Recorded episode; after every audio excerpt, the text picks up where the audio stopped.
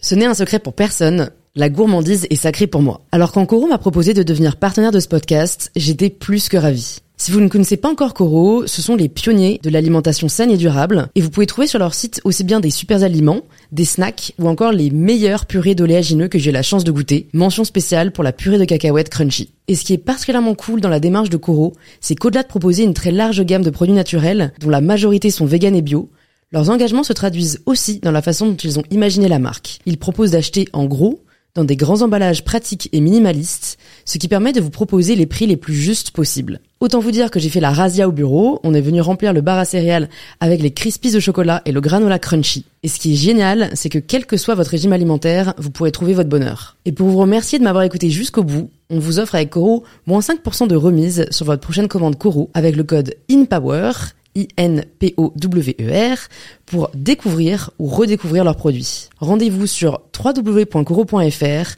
et surtout, régalez-vous.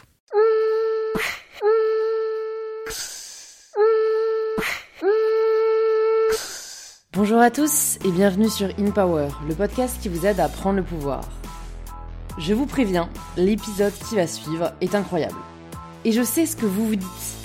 Louise, sérieux, tu le dis dans tous les cas de chaque épisode. Et c'est vrai, mais vraiment, cet épisode est particulièrement incroyable. J'ai honnêtement eu l'impression d'apprendre plus en deux heures, parce que oui, on a enfin réussi à faire une conversation de deux heures. Je l'ai coupé finalement en deux épisodes, et je vais vous expliquer pourquoi juste après. Mais j'ai donc eu l'impression de plus apprendre en deux heures qu'en probablement un an, voire plusieurs années d'études. Donc j'ai presque envie de caractériser cet épisode de Master Express les informations partagées sont denses, intéressantes et fournies. C'est donc pour cela que j'ai partagé l'épisode en deux parties, parce qu'honnêtement, moi, ça ne me dérangerait pas de sortir un épisode de deux heures, étant donné que dans tous les cas, un épisode de podcast, ça s'écoute en plusieurs fois. Mais la conversation est tellement riche, tellement dense, que je me suis dit qu'il valait mieux la couper en deux, pour vous laisser déjà le temps de digérer tous les éléments partagés dans la première partie de notre conversation avec David. C'est donc David Laroche que je reçois sur mon podcast, entrepreneur, conférencier et coach de vie, vous êtes peut-être déjà tombé sur une de ces vidéos YouTube de motivation, d'analyse de routine à succès ou de conseils sur la productivité.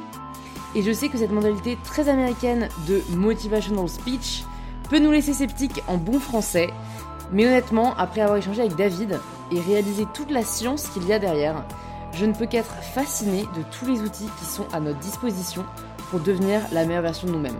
Si ce n'est pas encore le cas, vous pouvez vous abonner gratuitement directement sur l'application que vous êtes en train d'utiliser car ce serait vraiment dommage de rater la deuxième partie de cette conversation incroyable. Et oui, j'ai redit incroyable une troisième fois. Je me tais et je vous invite à rejoindre ma conversation avec David Laroche. Bonjour David. Salut à toi. Bienvenue sur InPower. C'est un beau titre d'ailleurs, j'ai dit ça à ma femme ce matin, j'ai dit j'aime bien le titre. C'est vrai, bah, je suis ravie pour te raconter un petit peu la jeunesse du titre, parce que je pense qu'il y a pas mal de gens qui se posent la question. C'est qu'en fait, je voulais faire un, un clin d'œil au thème, au terme empowerment. Ouais, bah c'est ça que je pensais. Tu vois, qui veut dire autonomisation des femmes, que je trouve un petit peu absurde, parce que les femmes n'ont pas besoin d'être autonomisées, elles ont plutôt besoin de prendre le pouvoir. Empowerment, ça veut dire ça? Ouais, euh, to empower, c'est autonomiser. C'est très ah, moche, hein. Mais en, anglais, ça, ça claque. Mais c'est pour ça, c'est pour ça que je cherche toujours un terme un peu plus bah, significatif. ça, voudrait dire plutôt donner du pouvoir. Ouais.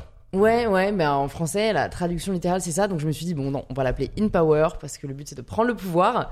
Donc euh, bah, c'est quelque chose que je trouve que tu as très bien fait. Donc déjà, est-ce que pour les personnes qui nous écoutent et qui peut-être te connaissent pas encore, tu peux te présenter de la façon dont tu le souhaites? Yes, donc moi, ce qui me fascine, c'est euh, qu'est-ce qui fait que deux personnes qui ont la même enfance, le même corps, la même histoire, vont se créer des trajectoires de vie très différentes? Et donc depuis, tu vois, en 2010, quand j'avais pris un calepin, je me suis dit c'est quoi mon mes plus grands rêves, c'était de rencontrer les meilleurs de plein de domaines différents et décortiquer comment ils comment ils faisaient. Donc depuis, j'ai pu réaliser plein de fois ce rêve-là. Donc je vais à la rencontre de sportifs de haut niveau, artistes, entrepreneurs, euh, producteurs. J'adore la vidéo clairement et j'essaie de, de comprendre qu'est-ce qui se passe dans leur tête, c'est quoi leurs habitudes, comment ils mangent, comment ils dorment, euh, comment ils gèrent la difficulté, le challenge et avec cette idée qui m'a toujours inspiré de je suis votre cobaye, c'est-à-dire l'idée de je vais essayer de faire la synthèse de ce qu'ils font, tester sur moi et ce qui marche sur moi, essayer de le repartager. Et ce qui m'anime derrière, c'est de donner euh, les outils à à monsieur, madame, tout le monde, mais surtout les gens qui sont très ambitieux de réaliser la vie qui les inspire. Mais la vie qui les inspire vraiment, tu vois, parce que on a trop tendance à aller sur Insta ou sur les télé-réalités ou même euh, en ce moment c'est c'est la mode de l'entrepreneuriat et de de confondre les rêves des autres aux siens. Donc moi ce qui m'inspire c'est que les gens identifient leurs vrais rêves et ensuite aient le courage d'y aller, mettent les actions en place pour euh, pour y aller et soient prêtes à jouer sur 10 ans et pas et pas avoir un un, un petit succès rapide qui a pas de sens en fait. Est-ce que tu t'es déjà trompé de rêve? Est-ce que tu as déjà réalisé qu'en fait, là, t'étais peut-être pas sur la voie que tu voulais, tu voulais être? Parce que je trouve que ce que tu dis est très vrai. On a parfois tendance à fantasmer une carrière, une vie. Et en fait, c'est un fantasme. Et dans les faits, ce n'est pas ça qui nous épanouirait. Ouais, alors. Alors oui, c'est sûr, tous les êtres humains le font. Après, c'est des questions de, de ratio, parce qu'en fait, tu peux, tu peux te tromper à 20%, à 50%, à 100%. Ouais. Euh, bon, général, tu te, tu, tu, te, tu te trompes rarement à 100%. Il y a souvent quand même des choses qui t'attirent. Euh, bah, la première fois, mon premier rêve, c'était que moi, je voulais faire euh, des études d'ingénieur en informatique. Mais là, peut-être que je me suis trompé à 50%, parce qu'il y avait 50% qui étaient plus pour faire plaisir à mon père, euh, qui a pas fait d'études et pour qui euh, les devenir ingénieur, en plus il aime l'informatique, c'était quelque chose d'important pour lui. Mais c'était plus, euh, voilà, en fait j'ai grandi avec euh, être ingénieur, c'est c'est le truc ultime c'est le truc ultime. Donc, euh, euh, d'ailleurs, tu parlais de, de personnes dans ton audience qui, qui qui sont pas dans les bonnes études. Moi, j'ai j'ai arrêté, pas avec le plus grand plaisir de ma famille. J'ai arrêté. Donc, en fait, j'ai démarré ma boîte en, en troisième année, donc 3 sur 5 Ouais. et mais j'ai complètement arrêté les études après avoir fini tout le cursus. Il restait que le mémoire à passer. Euh, et donc c'était pas la plus grande joie de ma famille de leur dire euh, allez j'arrête tout. euh. Même si en réalité comment ça s'est passé, c'est que j'ai négocié avec l'école de pouvoir faire mon mémoire non pas sur six mois mais un an et demi. Ils ont accepté. Euh, sauf que ce que j'avais pas anticipé, c'est que bah forcément vu que j'avais un an et demi, j'ai rien fait pendant les six premiers mois. Ouais. J'étais après en plein dans ma boîte avec euh, tout ce que ça implique et tout ce que j'avais à gérer et toutes les galères à, à, à gérer. Et donc, bah, j'ai jamais fait le mémoire. Et donc, j'ai jamais été diplômé. Ok, bah c'est une super belle anecdote, je trouve, parce qu'au final, tu vois, tu n'as pas si mal terminé. Donc j'espère. Mais que c'est drôle parce que pendant plusieurs années, je me disais, allez, je vais revenir. Il y avait ce truc un Ouais, peu d'inachevé de, euh, que t'as bossé ouais. quatre ans et demi euh, sur quelque chose, même Mm. si les deux dernières années, j'étais là physiquement, mais plus vraiment là dans ma tête. Hmm. Euh, et j'avais promis à ma grand-mère, je l'avais dit, je finirais euh, ce, ce- ces études. Je Mais- pense qu'elle t'en veut pas. Non, elle m'en veut pas, c'est sûr. Mais comment, enfin, quand est-ce que tu as réalisé euh, que t'étais pas sur la bonne voie justement? Quand est-ce que tu as réalisé qu'en fait ingénieur c'était peut-être le rêve de, de ton père plutôt que le tien? Ah, c'est une bonne. En fait, je pense que j'ai réalisé. Euh...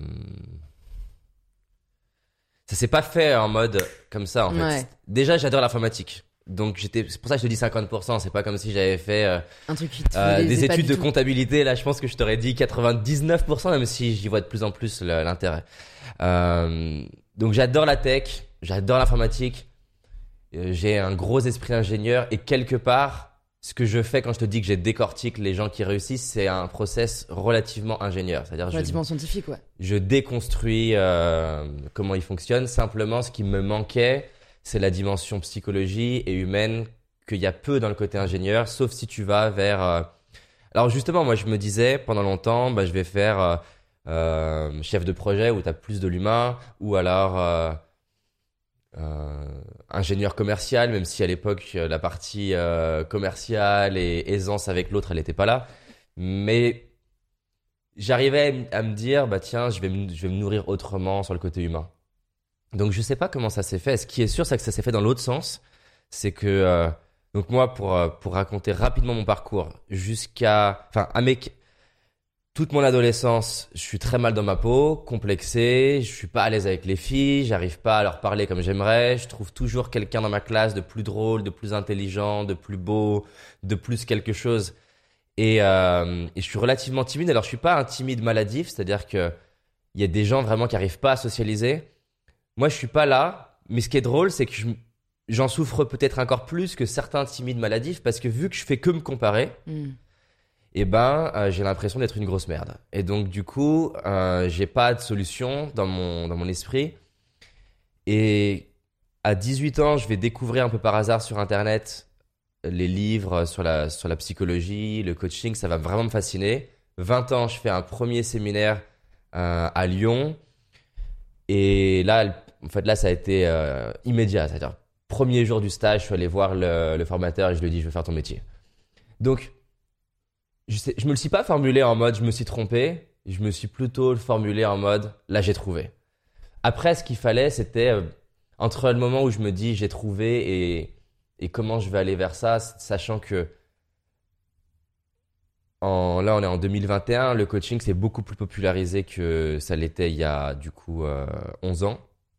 Euh, ça reste un domaine où, même si c'est moins le cas, mais en tout cas moi il y a 11 ans, euh, dire que tu veux te mettre dans le coaching. Déjà, le coaching il y a 11 ans, c'est un, peu perçu comme un corps bizarre, beaucoup moins aujourd'hui.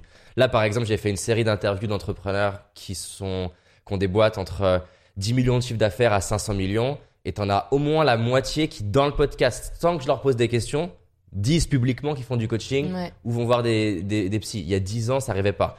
Et les autres 50%, c'est pas forcément qu'ils en font pas, c'est juste que je leur ai pas, je les ai pas questionnés là-dessus. Donc ouais, il y a 11 ans, quand je dis je veux faire du coaching, et en plus j'ai euh, j'ai 20 ans, euh, On prend pas 20, trop au sérieux. 20, 21 ans, bah c'est pas on prend, ouais, on prend pas, on me prend pas au sérieux, et les gens autour de moi, que ce soit de la famille, des amis ou des pros, me disent David, il y a personne en fait, il y a personne qui fait ça à ton âge. Donc, euh, attends 20 ans, quoi. Donc, c'est sûr que c'est. Je vois pas exactement comment je vais m'y prendre pour Mm. arriver à aller vers ça. D'où le fait que ouais. je continue un peu les études au début. Et qu'est-ce qui fait que malgré les doutes de ton entourage, malgré tes propres doutes, j'imagine, tu te dis quand même, je m'en fous, j'y vais. Parce que je pense que c'est aussi ça qui bloque pas mal de personnes peut-être qui nous écoutent. C'est le côté voir. Moi, je, je- je remarque quand j'échange avec euh, euh, des personnes de ma communauté, c'est vraiment plus facile de voir les difficultés que les solutions. Est-ce que toi, c'est un état d'esprit que tu avais dès le début? Est-ce que tu t'es censuré pendant un petit temps avant de te lancer? Enfin, comment ça s'est fait, ce côté, euh, en fait, j'arrête de me dire euh, que ça va pas être possible, que je suis trop jeune, etc. Et je me lance quand même? C'est une super question.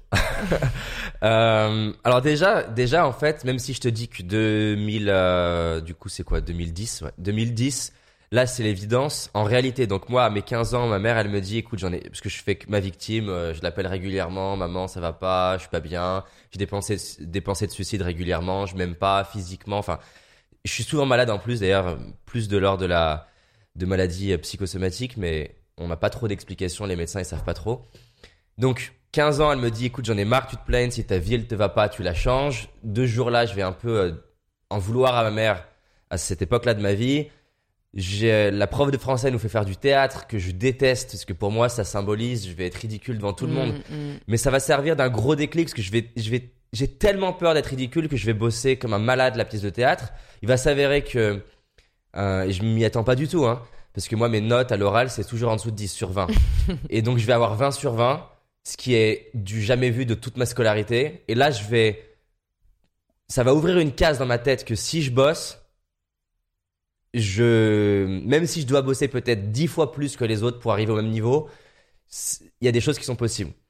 Je vais euh, me lancer au rugby, ce qui est, ce qui en plus, bon tu vois, je suis mince, mais je l'étais encore plus euh, quand j'avais 15 ans, enfin 16-17 ans. Et le rugby, ça va bien me bousculer à tous les niveaux, mais, mais je suis allé les revoir, tu vois, il y a deux ans euh, dans le club et pour leur faire un don et les remercier parce que ils ont changé ma vie sans le savoir. Parce que je suis arrivé dans un environnement qui était à la fois très challengeant, parce que ça se critique beaucoup, mais gentiment, mais en même temps très valorisant aussi, à t'encourager et à te renforcer. Donc j'ai pris beaucoup confiance en moi euh, en faisant du rugby. Euh, donc pour, pourquoi je te dis ça? C'est que ça, c'est de 15 à 18. 18, je découvre le, coaching, le dev perso, mais j'y vais pas un petit peu. C'est-à-dire que je me rappelle à 18 ans, je dis à mes potes, j'ai découvert, donc on n'avait pas encore euh, Spotify et tout, hein, je dis, j'ai découvert euh, une série de CD audio, c'est à peu près des, ils sont entre 18 et 30 euros par CD. Ça vous dit, on achète à 15, à 5 les 30 CD audio. Alors il y avait euh, euh, le bien-être, la confiance, la spiritualité, la productivité, c'était euh, du plus scientifique au plus perché. Et je leur dis, voilà, on achète ça à 5, ça va nous coûter, je, je crois c'était 350 euros. Et bon, ben voilà, ça fait 70 euros par personne, ça va. Et je me rappellerai toujours de la réaction de mes potes qui ont dit, quoi, 70 euros, non mais juste pour des audios, euh, t'es fou. Et ça m'a saoulé, tu vois, ça m'a saoulé. Je me suis dit, mais vous, vous avez pas envie de changer votre vie ou quoi? Enfin, c'est quoi le, le, truc? Donc j'ai acheté les CD tout seul, ce qui, euh, pour moi, 350 euros, c'est beaucoup. Mais en fait, c'était euh, boulimique, c'est-à-dire je lisais tous les jours. À ce moment-là, j'ai commencé progressivement à ne vouloir écouter que des musiques qui m'inspiraient, que des films qui avaient un message, euh, lire que des choses qui m'inspiraient, regarder euh, uniquement des contenus qui avaient pour but de m'aider à croire que j'étais plus que ce que je pensais que j'étais, lire des biographies. Et c'est simple, j'écoutais des audios dès que j'avais un temps libre, tout le temps. Je tondais la pelouse pour ma, pour ma mère.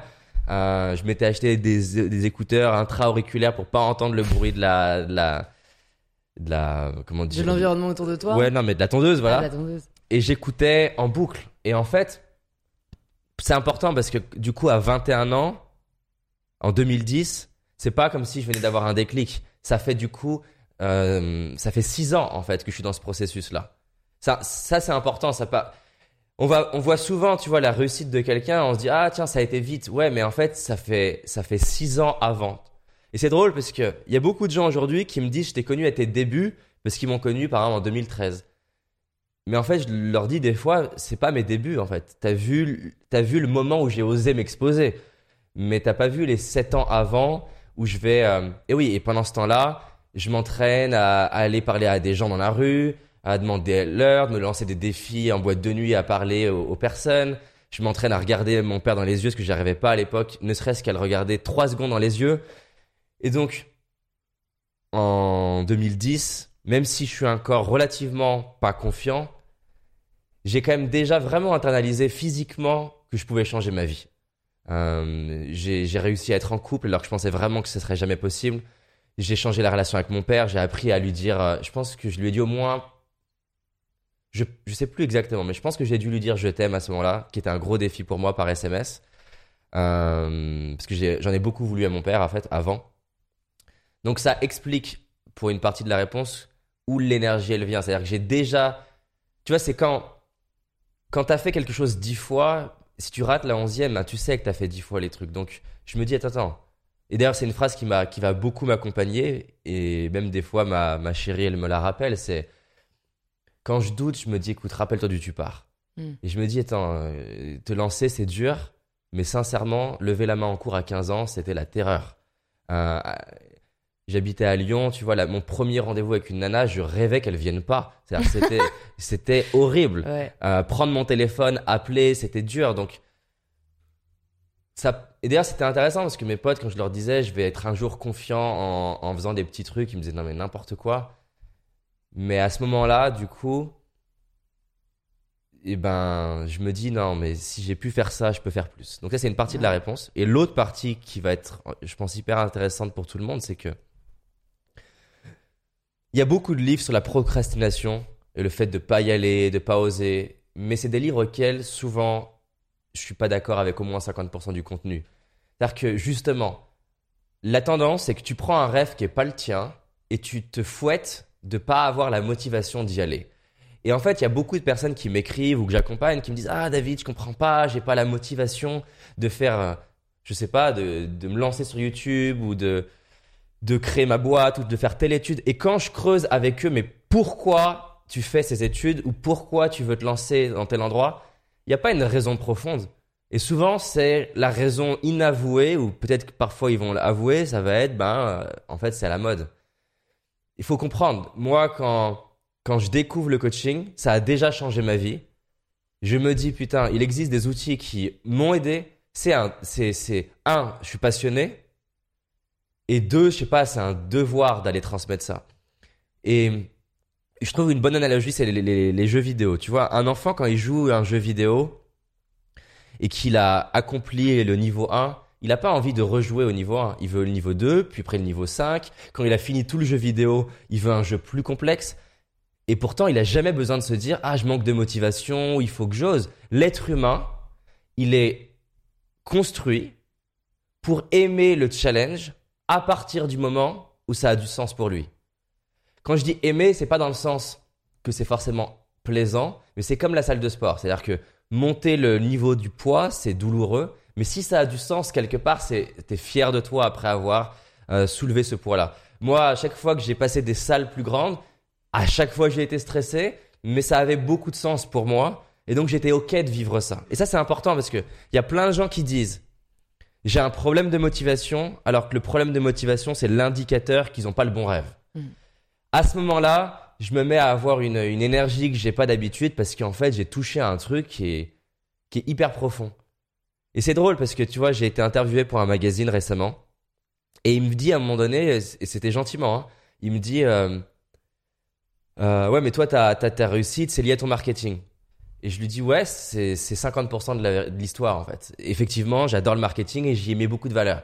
Mais ce que tu vois pas, c'est que le coaching, c'est une mission pour moi. C'est que je me vois en faire à 90 ans et que je le faisais pas pour Ah, si ça marche pas au bout de deux ans, j'arrête. J'ai pas fait une étude de marché en me disant c'est cool. En fait, je me suis dit, je veux avoir une vie où je m'intéresse à la psychologie, le coaching pour le reste de ma vie. Il dit, quand t'as ça, et quand t'as un désir profond d'avoir un impact sur les autres, eh ben, forcément, le nombre de jeunes que j'ai croisés, même âge que moi, où je me suis dit, ils vont m'exploser, ils vont réussir avant moi. Mais en fait, ils ont abandonné, pas parce qu'ils sont moins courageux ou moins motivés, en fait. Ils ont juste abandonné, et c'était tant mieux pour eux, en fait. Parce que c'était pas le bon rêve.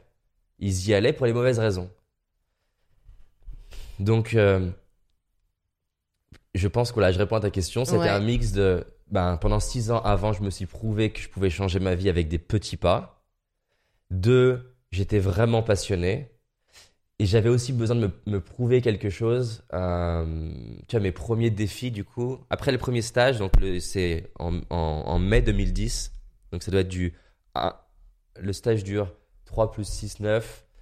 En gros, ça doit être du 1er mai au, au 9 mai. Bah, quelque, genre, quelque chose du genre le, le 12 ou 15 mai, j'ai programmé ma première conférence euh, dans la rue euh, à Lyon, gratuite. Et, mais je fais- c'est pas un acte de confiance, j'ai la trouille de faire ça. Mm. Mais tu vois, je me suis dit, ok, t'as été inspiré par ce gars-là, c'est, et ça, c'est peut-être ça la troisième réponse, c'est je cherche pas à tout de suite, tu le disais euh, en off, je cherche pas tout de suite à avoir tout le plan de comment je vais arriver à faire ça. Je me dis, ok, c'est quoi le premier défi qui est stressant, challengeant, mais accessible? Et pour moi, c'était de me dire, bon, eh ben, fais des conférences. Enfin, essaye de. C'était pas conférence dans ma tête, c'était fais de la prise de parole. Ouais. Bon, il y a plusieurs, plusieurs questions qui me viennent à la suite de ce que tu viens de dire. Déjà, ce qui, je pense, peut aider vraiment pas mal de personnes qui nous écoutent, c'est comment tu arrives à, à savoir, ou comment les personnes qui nous écoutent peuvent réussir à savoir si, justement, c'est pas le bon rêve. Ouais. Parce que, euh, franchement, je suis tout à fait d'accord avec ce que tu dis, c'est souvent, euh, on procrastine ce qu'on n'a pas envie de faire. Moi, je le vois ça. bien dans ce que je fais. euh, la compta, je déteste ça, je le procrastine tout le temps. Ça peut changer, Euh, tu vois. Moi, ça peut changer- Ah, j'espère. Je peux, peux t'expliquer comment faire. C'est génial, tu m'expliqueras ça, mais après je me dis, il y a peut-être des personnes qui vraiment savent, par exemple, qui veulent écrire un livre, mais qui n'y arrivent pas, euh, plus parce qu'ils s'autocensurent, plus parce qu'ils se disent qu'ils sont pas assez bons, tu vois, et pas forcément parce que c'est pas le bon rêve. Donc comment peut-être là, ils peuvent, après cet épisode, se dire, ok, maintenant je sais que j'ai envie de le faire, et voilà comment je vais y arriver. Alors, je, je vais répondre à ta question, mais je veux quand même, parce que, en fait, pourquoi je veux faire cette parenthèse, c'est que aller vers ça, c'est la réponse facile. Ça veut dire que c'est la réponse facile pour soi, pas pour moi. hein. Hmm. Parce que c'est trop facile, justement, de dire, ah, je rêve d'être entrepreneur. C'est un fantasme, pas ton rêve. Et d'essayer d'expliquer que c'est lié à un autosabotage. J'ai dû faire, je pense, je les, je les compte plus, mais plus de 3000 coachings individuels. Franchement, 70% du temps, c'est pas le bon rêve. Donc, je, je préfère le, le, le donner Ouais. pour pas que ça soit la- le, le truc. Maintenant, il y a deux choses que je voudrais amener.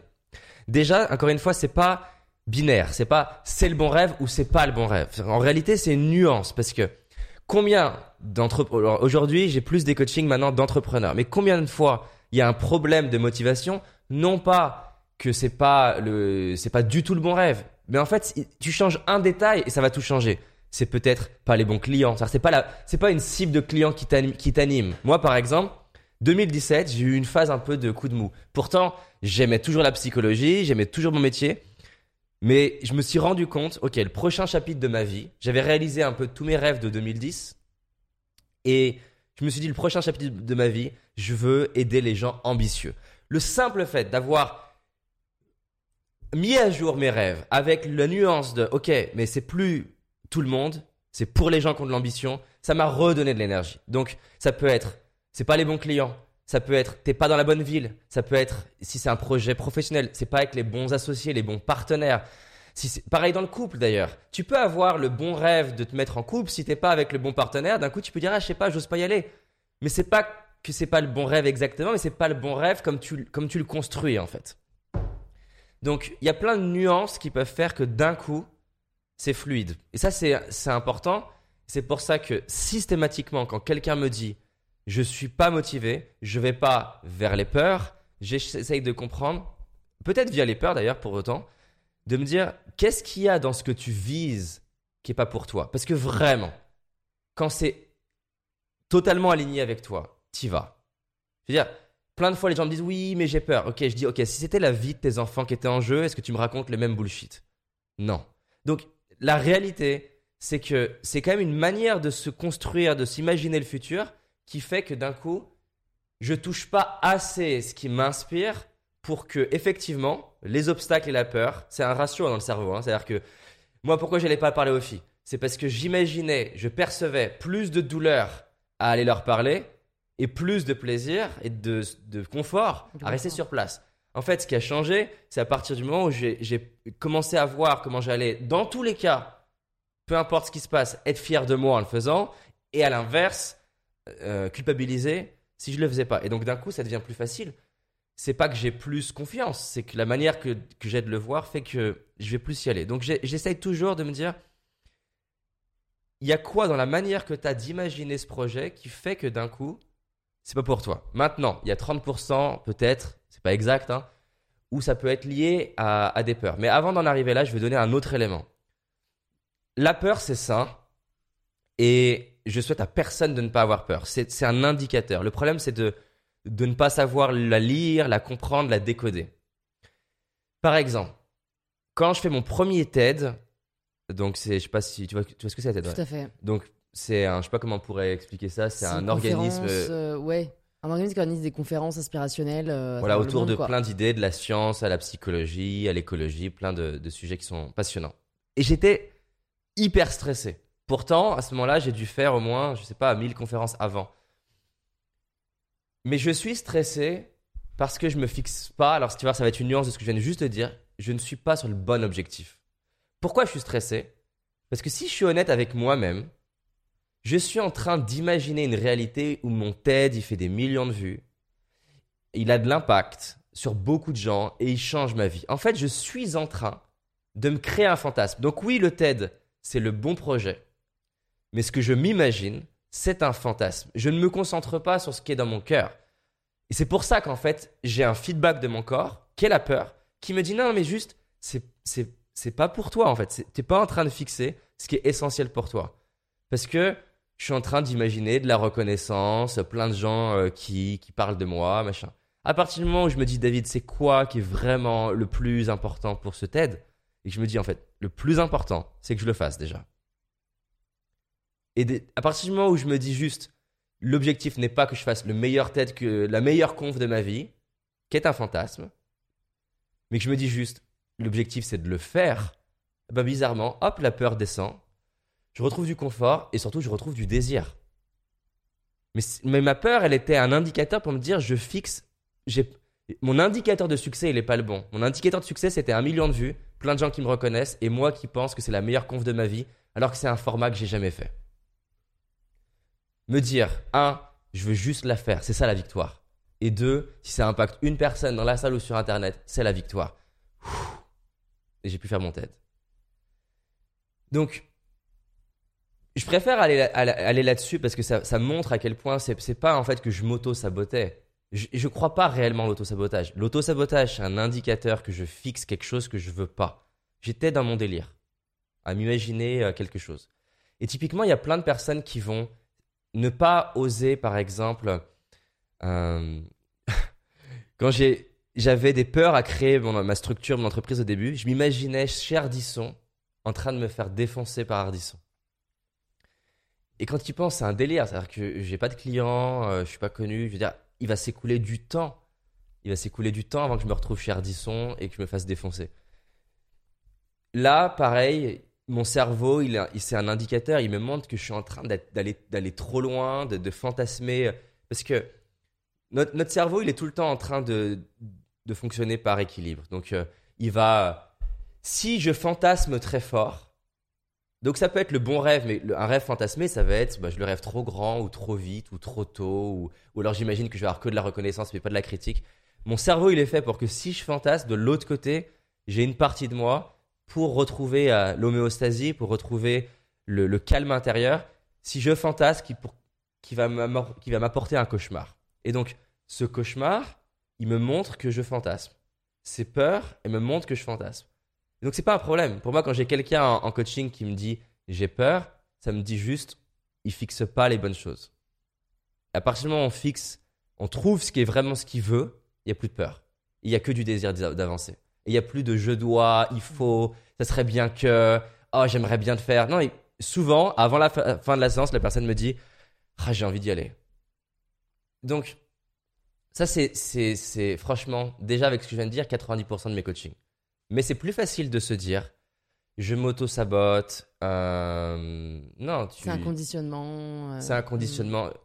En fait, vise ce qui est juste pour toi.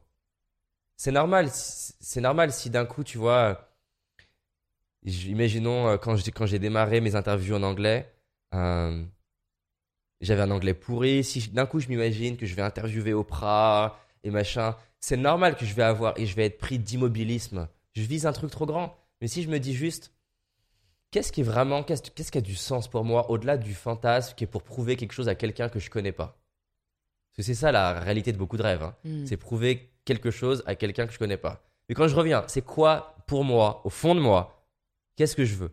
Ce que je veux, c'est que j'adore l'anglais, je veux progresser et je veux avancer vers le fait que un jour, si possible, et si ça se fait pas, c'est pas grave, eh ben, je puisse interviewer euh, des gens qui m'inspirent aux États-Unis. Et du coup, bah, le rêve, ça devient, je vais interviewer quelqu'un sur LinkedIn qui est pas forcément connu et je vais m'exercer. Et ben hop, la pression elle descend, le désir revient et je le fais. Et en faisant ça mille fois, ben tu te retrouves à interviewer euh, des gens je, sais pas, le, producteur du Seigneur des Anneaux, c'était dingue de pouvoir l'interviewer ou Seth Godin qui est un peu une légende dans le marketing, mais ça s'est fait en m'autorisant à rêver grand, mais, mais sans toute la pression que un ça doit se faire, deux ça doit se faire vite et trois ça doit se faire pour prouver quelque chose. Mais alors, tout de suite, là, par rapport à ce que tu viens de dire, ça me fait penser quand même à, à un concept euh, dont on entend pas mal parler dans le coaching, qui est la visualisation. Où j'avais l'impression, de l'extérieur, que quand même la visualisation, c'est justement. euh, et ce rêve-là, incroyablement grand, parce que c'est en le visualisant qu'il va devenir réalité. Je me souviens, j'avais lu, je crois, dans Miracle Morning, que euh, le- le- l'acteur euh, de la nuit au musée, là, euh, Ben, euh, j'ai oublié son famille, il a rêvé, tu vois, son chèque de, je sais plus combien de milliers, millions de dollars. Tu parles de Jim Carrey? Ah oui, Jim Carrey, c'est ça. C'est ça. Et, et que, et que voilà, c'est il, disait que c'est en visualisant euh, ce rêve tous les matins, euh, voilà, que ça, que ça a contribué à devenir réalité. Alors bon, c'est la puissance du cerveau, c'est pas grâce à son imagination que c'est devenu réalité, c'est grâce à son travail, mais qu'en gros, le fait de se placer ce rêve extrêmement grand, euh, donc d'un côté, toi, ce que tu dis, c'est que parfois ça fait trop peur et du coup ça nous immobilise. Et d'un autre côté, il y a les partisans du, bah si jamais tu ne l'imagines pas, ça ne pourra jamais devenir réalité. Ou alors, la, réussite, c'est un monde de, nuances. En réalité, euh, moi, je suis partisan du rêver grand. Mais il y a une différence entre rêver grand et fantasmer que ça aille vite, que j'obtienne que de la reconnaissance, et encore une fois, y aller pour les mauvaises raisons. Moi, pour moi, le but d'un rêve, il est là pour t'inspirer. Je rêve grand, je me donne aucune limite à mes rêves. Mais il y a une différence vraiment entre me dire, par exemple, un de mes rêves, c'est qu'on fasse un documentaire pour Netflix. Il y a une différence entre rêver ça dans mon cœur et me dire, il faut que ça soit fait dans trois mois. Il faut que ça soit fait dans six mois pour prouver quelque chose et enfin exister. Je vais rêver grand. Pour moi, le but d'un rêve, c'est de me donner de l'énergie au quotidien. Donc c'est différent. Déjà, visualiser et rêver grand. Euh, J'encourage à rêver grand avec aucune, avec aucune date posée. Voilà ce qui m'inspire, voilà ce que j'ai envie de faire dans le monde, voilà quelle cause j'ai envie de créer, voilà ce que j'ai envie d'apporter aux femmes, peu importe. Après, ça c'est le grand rêve. Il y a une différence entre le grand rêve et ce que je vais me donner comme objectif à un an, à six mois, à trois mois, à une semaine et euh, à la journée. Maintenant, l'autre aspect par rapport à la visualisation, c'est que les études scientifiques, elles montrent, il y a plein de tests qui ont été faits là-dessus. La visualisation, c'est sexy parce que ça vend l'idée que sans effort, tu vas pouvoir réaliser des grandes choses. Ils ont testé, ils prennent trois groupes de personnes, ils leur demandent, tiens, c'est quoi un, rêve important pour toi? Ça peut être arrêter de fumer, perdre du poids, rencontrer quelqu'un, peu importe, un voyage. Ils prennent trois groupes de personnes. Premier groupe de personnes va visualiser tous les jours que l'objectif est atteint en ressentant ce que ça fait de l'avoir atteint. Donc visualisation classique. Deuxième groupe de personnes, c'est un groupe, on leur donne aucune consigne. C'est le groupe, euh, comment on appelle ça, de test. Euh, ouais, de test. C'est un groupe de contrôle. Le groupe de contrôle pour voir ce que ça donne si on fait, on donne aucune instruction. Ils choisissent pareil leur rêve, mais on leur donne aucune instruction. Et troisième, euh, le troisième groupe, ils vont faire quelque chose qui est fascinant. Je vais revenir juste après. En fait, on se rend compte que entre les deux groupes, les deux premiers, eh ben, le groupe de contrôle réussit plus que ceux qui ont visualisé l'atteinte de leur objectif. Pourquoi? Parce que notre cerveau limbique ne fait pas différence entre passé, présent, futur, réel ou imaginaire. Et le problème, c'est que on, tu vois, par exemple, le désir, que ce soit le désir sentimental, sexuel, le désir d'acheter quelque chose, il est généré par le fait d'imaginer quelque chose que tu n'as pas. Le désir, tu ne peux pas l'avoir. C'est difficile de désirer quelque chose que tu as. Tu désires ce que tu n'as pas.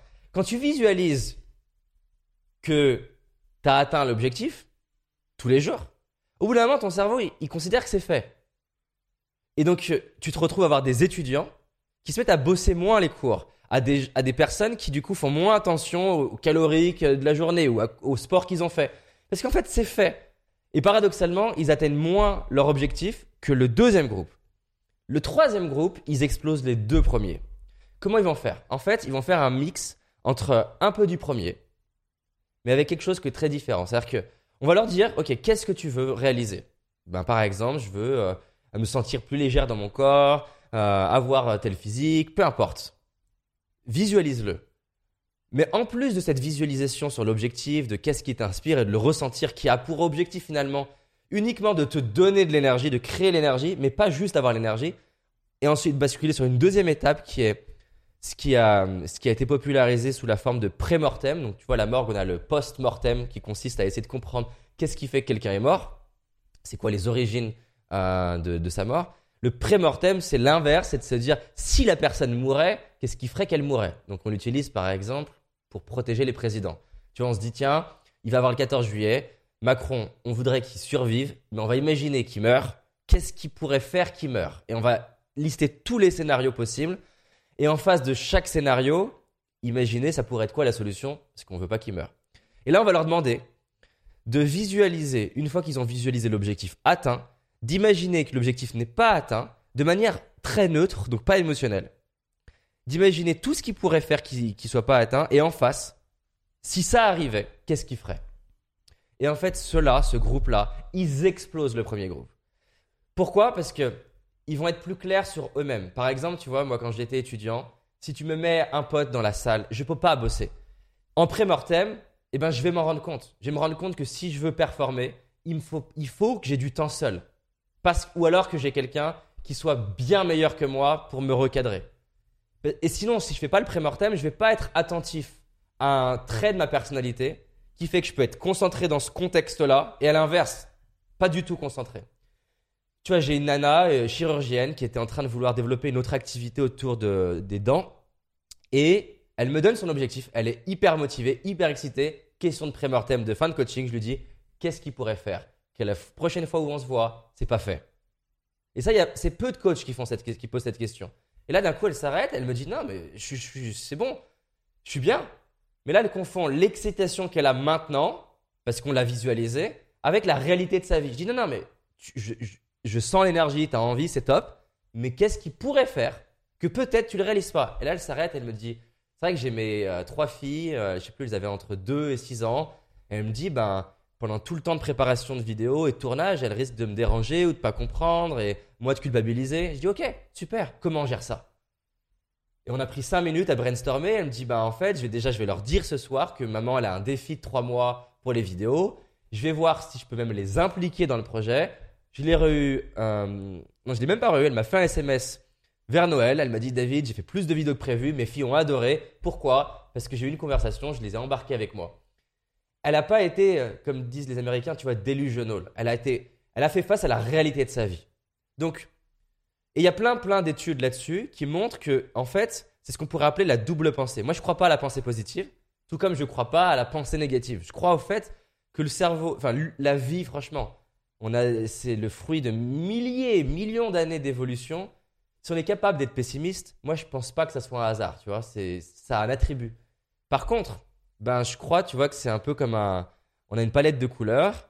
Et ben, le, le bleu, le jaune, c'est super. Le noir aussi, c'est top. Et donc, ce qui est top, c'est d'utiliser ces couleurs dans le bon contexte et dans, le, dans la bonne séquence. C'est exactement comme il y a plein de bouquins sur la valorisation. Et moi, j'ai été addict à ça, tu vois. Il faut valoriser les, autres. En tant que manager, il faut valoriser. En tant que parent, il faut valoriser. Tu as l'éducation positive. Et moi, j'ai été fan de ça. D'ailleurs, si tu regardes mes vidéos euh, d'avant, là, je contredis le David d'il y a 4 ans, par exemple. Il y a que les abrutis qui changent pas d'avis. c'est ça, exactement. Et, mais en fait, moi, je le vois bien, on a une équipe de 35 personnes. Parfois, le plus beau cadeau que je peux faire à quelqu'un de mon équipe, même pas pour moi, le plus beau cadeau que je peux lui faire, c'est pas de le valoriser, c'est de le challenger. Et encore une fois, si je fais que le challenger, eh ben, je vais le démotiver.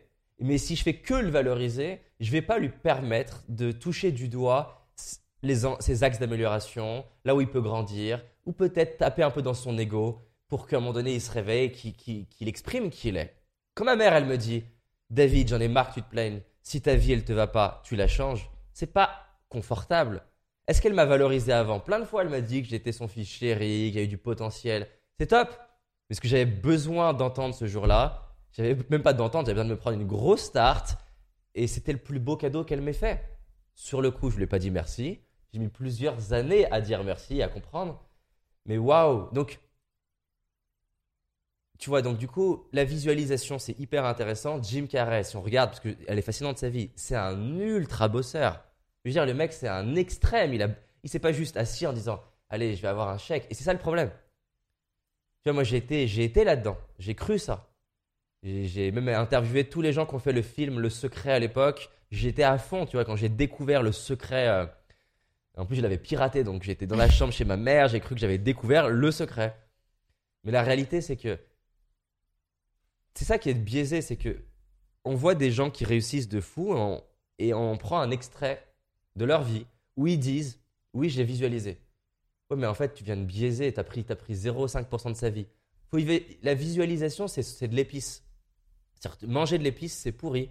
Tu prends un super plat qui est bien construit, tu mets de l'épice, ça, ça lui apporte quelque chose. Ben, c'est pareil. Si tu bosses, si tu es, es connecté vers le rêve qui t'inspire, et quand en plus tu visualises, et quand en plus tu imagines les obstacles et que tu les anticipes, tu vois, les astronautes, on, on leur demande d'imaginer tous les scénarios catastrophes, pas pour déprimer, pour être calme le jour où ça arrive. Si ça arrive, hop, je fais ça. Et du coup, ils sont sereins, tu vois. Donc voilà, notre cerveau, il a besoin d'un équilibre. Donc c'est l'équilibre, encore une fois. Je rêve très grand. J'agis tout petit. Mm.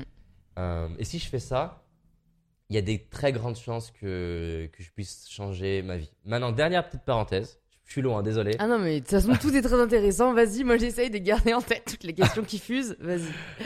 Euh, dernière petite parenthèse, dernière nuance que je voudrais apporter par rapport à ça, c'est que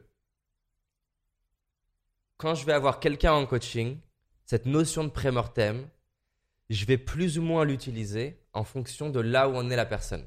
C'est-à-dire que si j'ai quelqu'un qui est en train de. qui va démarrer une aventure et qui a peu confiance en elle, on va faire un petit prémortem. Parce que si je vais trop loin, elle va avoir trop peur. Si la personne c'est un expert ou une experte, on va pouvoir avoir un gros prémortem. Et ça, c'est voilà, il y a des études là-dessus qui montrent que euh, voir ce qui pourrait mal se passer, c'est pas le plus utile si tu doutes beaucoup de toi. Euh, donc voilà, c'est intéressant pour soi à titre perso de se dire parfois c'est bien d'avoir une forme de d'insouciance et de. Euh, en fait voilà, en fait c'est qu'il y a deux, il y a deux, euh, il y a deux jeux qui se passent dans notre tête à chaque fois. Tu as le jeu de y croire et oser et le jeu du comment. Et c'est important de savoir c'est quoi la, la, partie que j'ai besoin de gagner. Pendant les dix premières années, 15-25, enfin 15-22, le, vrai sujet pour moi, c'était un sujet de y croire et oser. Donc c'était moins grave que je fasse des gros prémortems. Ce que j'avais besoin, c'est d'oser y aller. Mais une fois que tu crois et que tu oses, t'as pas gagné encore. Et là, tu rentres dans le jeu de qui est le plus préparé, Mm. qui a le plus de ressources, qui a le plus de réseau, qui a le plus de connaissances. Mais c'est vrai que c'est difficile de faire les deux parties en même temps. Et c'est pour ça que quand j'ai quelqu'un en coaching, j'essaie de calibrer c'est quoi le plus, la, la partie à gagner en premier. Est-ce que c'est plus y croire et du coup, y croire va générer de l'espoir et du coup, doser. Il y a une étude scientifique, bref, je vais arrêter de parler, Non, non, qui, qui vas-y, est vas-y. fascinante là-dessus. Euh, Enfin, fascinante, en tout euh, fascinante pour moi. Euh, ils, ils prennent, donc c'est. euh, ils, ils construisent un, un genre de. Un genre de gruyère, mais en plastique. Donc, c'est des galeries internes qui remplissent d'eau. Et ils vont tester sur plusieurs rats leur comportement. Qu'est-ce qui se passe si on les met au milieu de ce labyrinthe ou euh, s'ils n'arrivent pas à en sortir à temps, ils sont noyés. hein. Donc, qu'on soit d'accord, je ne cautionne pas du tout l'étude. Ce qui est intéressant, c'est ce que ça dit. Euh, et c'est la même boîte pour exactement euh, tous tous les rats. Simplement, dans un cas, ils vont créer une obscurité totale, et dans l'autre cas, il y a de la lumière. Et en fait, ce qui va se passer, c'est que le, les rats. Alors, pour le coup, d'ailleurs, je ne sais même pas s'ils les sauvent ou pas. Hein. C'est pas marqué dans l'étude. Je ne sais pas ce qu'ils ce qu'ils font. Mais ce que je sais en revanche, c'est que les rats qui sont dans une obscurité totale, après 3 minutes, ils arrêtent de nager et ils abandonnent. Ceux pour qui il y a de la lumière, parce qu'en fait c'est une boîte transparente, c'est un genre de gruyère transparent, donc ils sont capables de voir qu'il y a une sortie. Ceux qui ont, euh, qui ont de la lumière, ils vont nager, je crois, je crois c'est un truc du genre 10 heures, 12 heures euh, pour essayer de s'en sortir. La seule différence, et c'est un fameux dicton qu'on connaît bien, c'est que dans un cas, ils, voient de la lumière au bout du tunnel. Et ils croient que c'est possible de, de sortir. Et j'ai trouvé, voilà, c'est. Non pas que je nous compare à des rats, mais C'est une belle métaphore. c'est une belle métaphore et, et l'humain il fonctionne comme ça. En plus, il y a plein d'autres études que je pourrais te raconter sur comment l'humain est sensible au, à la. Paradoxalement, on souffre plus. Je vais pas partir sur une autre étude. on souffre plus du fait que euh, on ait l'impression qu'on n'ait pas le pouvoir plus que de la situation elle-même. Si tu veux, je la raconte après l'étude. Je Ouais, m'arrête de parler. Carrément, parce que ça m'intéresse quand même. Et donc, alors, la question à laquelle j'essaie de m'accrocher pour ne pas l'oublier parmi toutes les autres, c'est la théorie dont tu parles, que je trouve très intéressante parce que je l'ai jamais entendue. Euh, D'après ce que, si j'ai bien compris ce que tu as dit, c'est que pour toi, il n'y a pas de vrai euh, frein ou de vrai, enfin, attribut humain qui nous empêche euh, de nous accomplir. T'as dit, pour moi, s'il y a le pessimisme qui est là euh, dans l'humanité, c'est que ça a bien euh, une valeur. Et, et- et une question que je voulais te poser en arrivant, c'était si jamais parmi tous les coachings que tu as fait, les personnes que tu as accompagnées, tu avais identifié justement les plus gros freins à l'accomplissement de soi, euh, qui pour moi est, est plus important que la réussite, dans le sens où, bon, au final, ce qu'on cherche tous, c'est être heureux.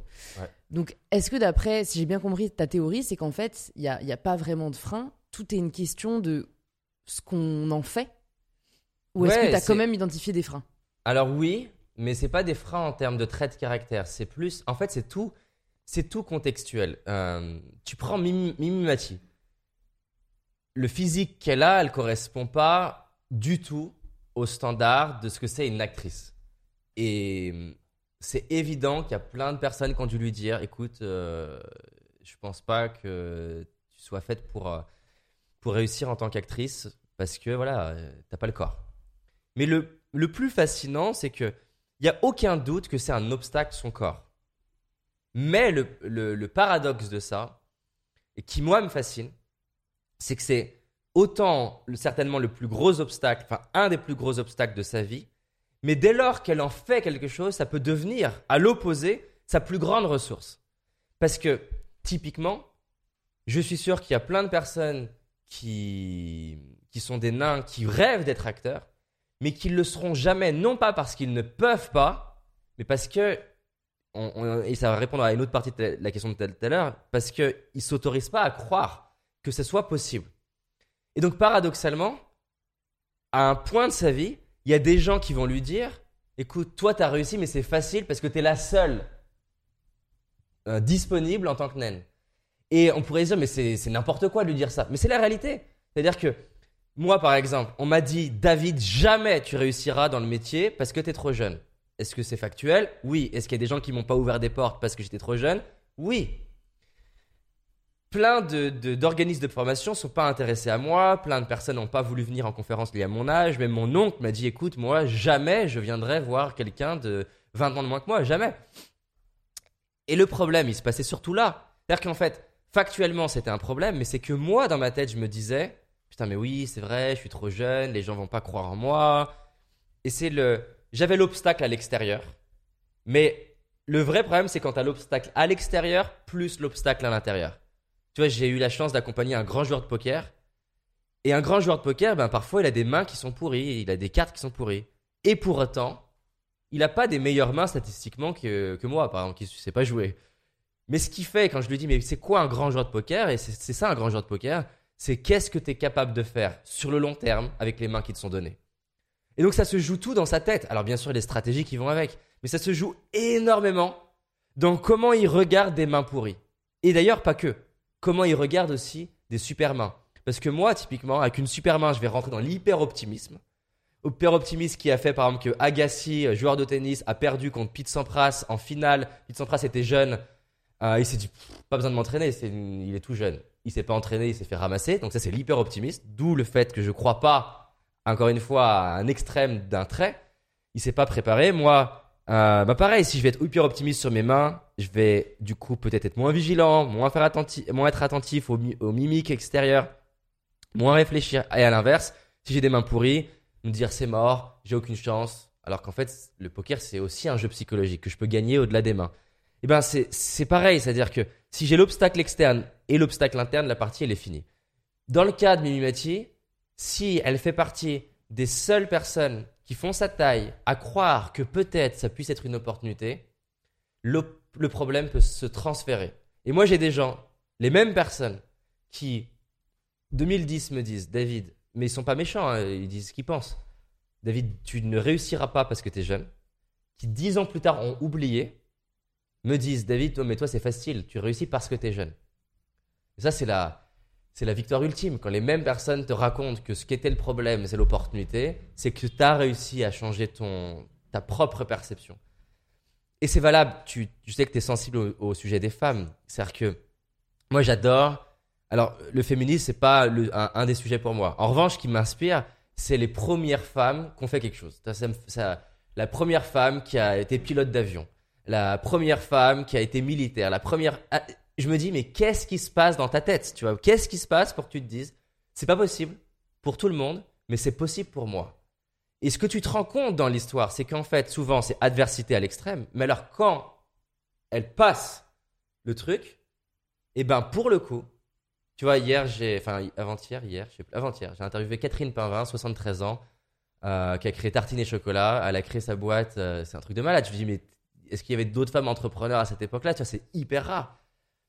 Mais, mais du coup, ben forcément, c'est-à-dire que c'est dur au début, mais quand tu perces, eh ben, t'es la seule femme. Et donc, tu sors beaucoup plus du lot. Comme moi, j'étais le seul jeune. Tu vois, je me rappelle, j'avais des, des, des, qu'on appelle ça, des speakers bureaux, je sais pas comment dire en français, des, Conférencier. des sociétés qui, qui vendent des conférenciers qui m'appelaient pour me placer dans des, des grandes entreprises et je leur disais mais pourquoi moi? Et je me rappellerai toujours de ce moment où j'ai une boîte, je leur annonce mon tarif, ils me disent quoi mais en fait euh, vous êtes au tarif de sportifs olympiques ou de gens qui ont euh, 30 ans de- d'expérience et je leur dis mais, mais pourquoi vous m'avez appelé? Et ils me disent ben parce qu'on voulait un jeune. Et je dis mais vous avez quoi comme autre option? Là il y a un grand silence et je me marre, la personne se marre et dit bah en fait non, on n'a pas d'autre option. Bah je dis voilà. Et donc c'est magnifique, c'est-à-dire que j'ai effectivement galéré pendant 10 ans lié à mon âge, mais après ça m'a ouvert des médias que je n'aurais pas eu. Ça m'a aussi je vais être transparent, il y a des gens qui m'ont reçu en interview, enfin, que j'ai pu avoir en interview, qui ne m'auraient pas aidé si j'avais euh, été plus plus âgé. Je le vois bien d'ailleurs en- maintenant, c'est plus difficile. Enfin, ça se compense par la notoriété, mais en tout cas, il y a des gens qui m'ont ouvert des portes liées, encore une fois, à mon âge, plus le fait que je m'autorisais à croire que c'était possible pour moi.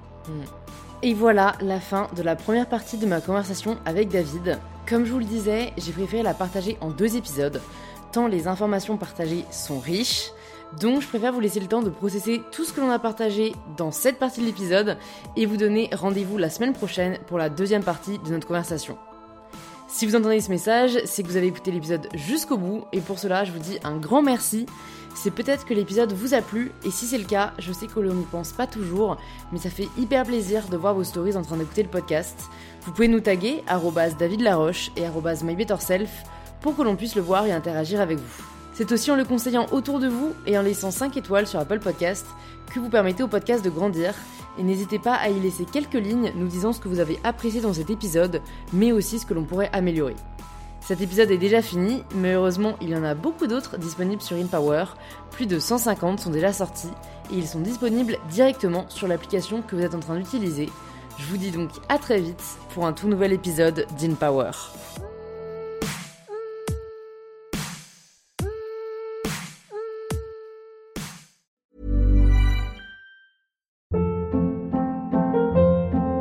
Hold up. What was that? Boring. No flavor. That was as bad as those leftovers you ate all week. Kiki Palmer here, and it's time to say hello to something fresh and guilt-free. Hello Fresh. Jazz up dinner with pecan-crusted chicken or garlic butter shrimp scampi. Now that's music to my mouth. Hello Fresh. Let's get this dinner party started. Discover all the delicious possibilities at hellofresh.com.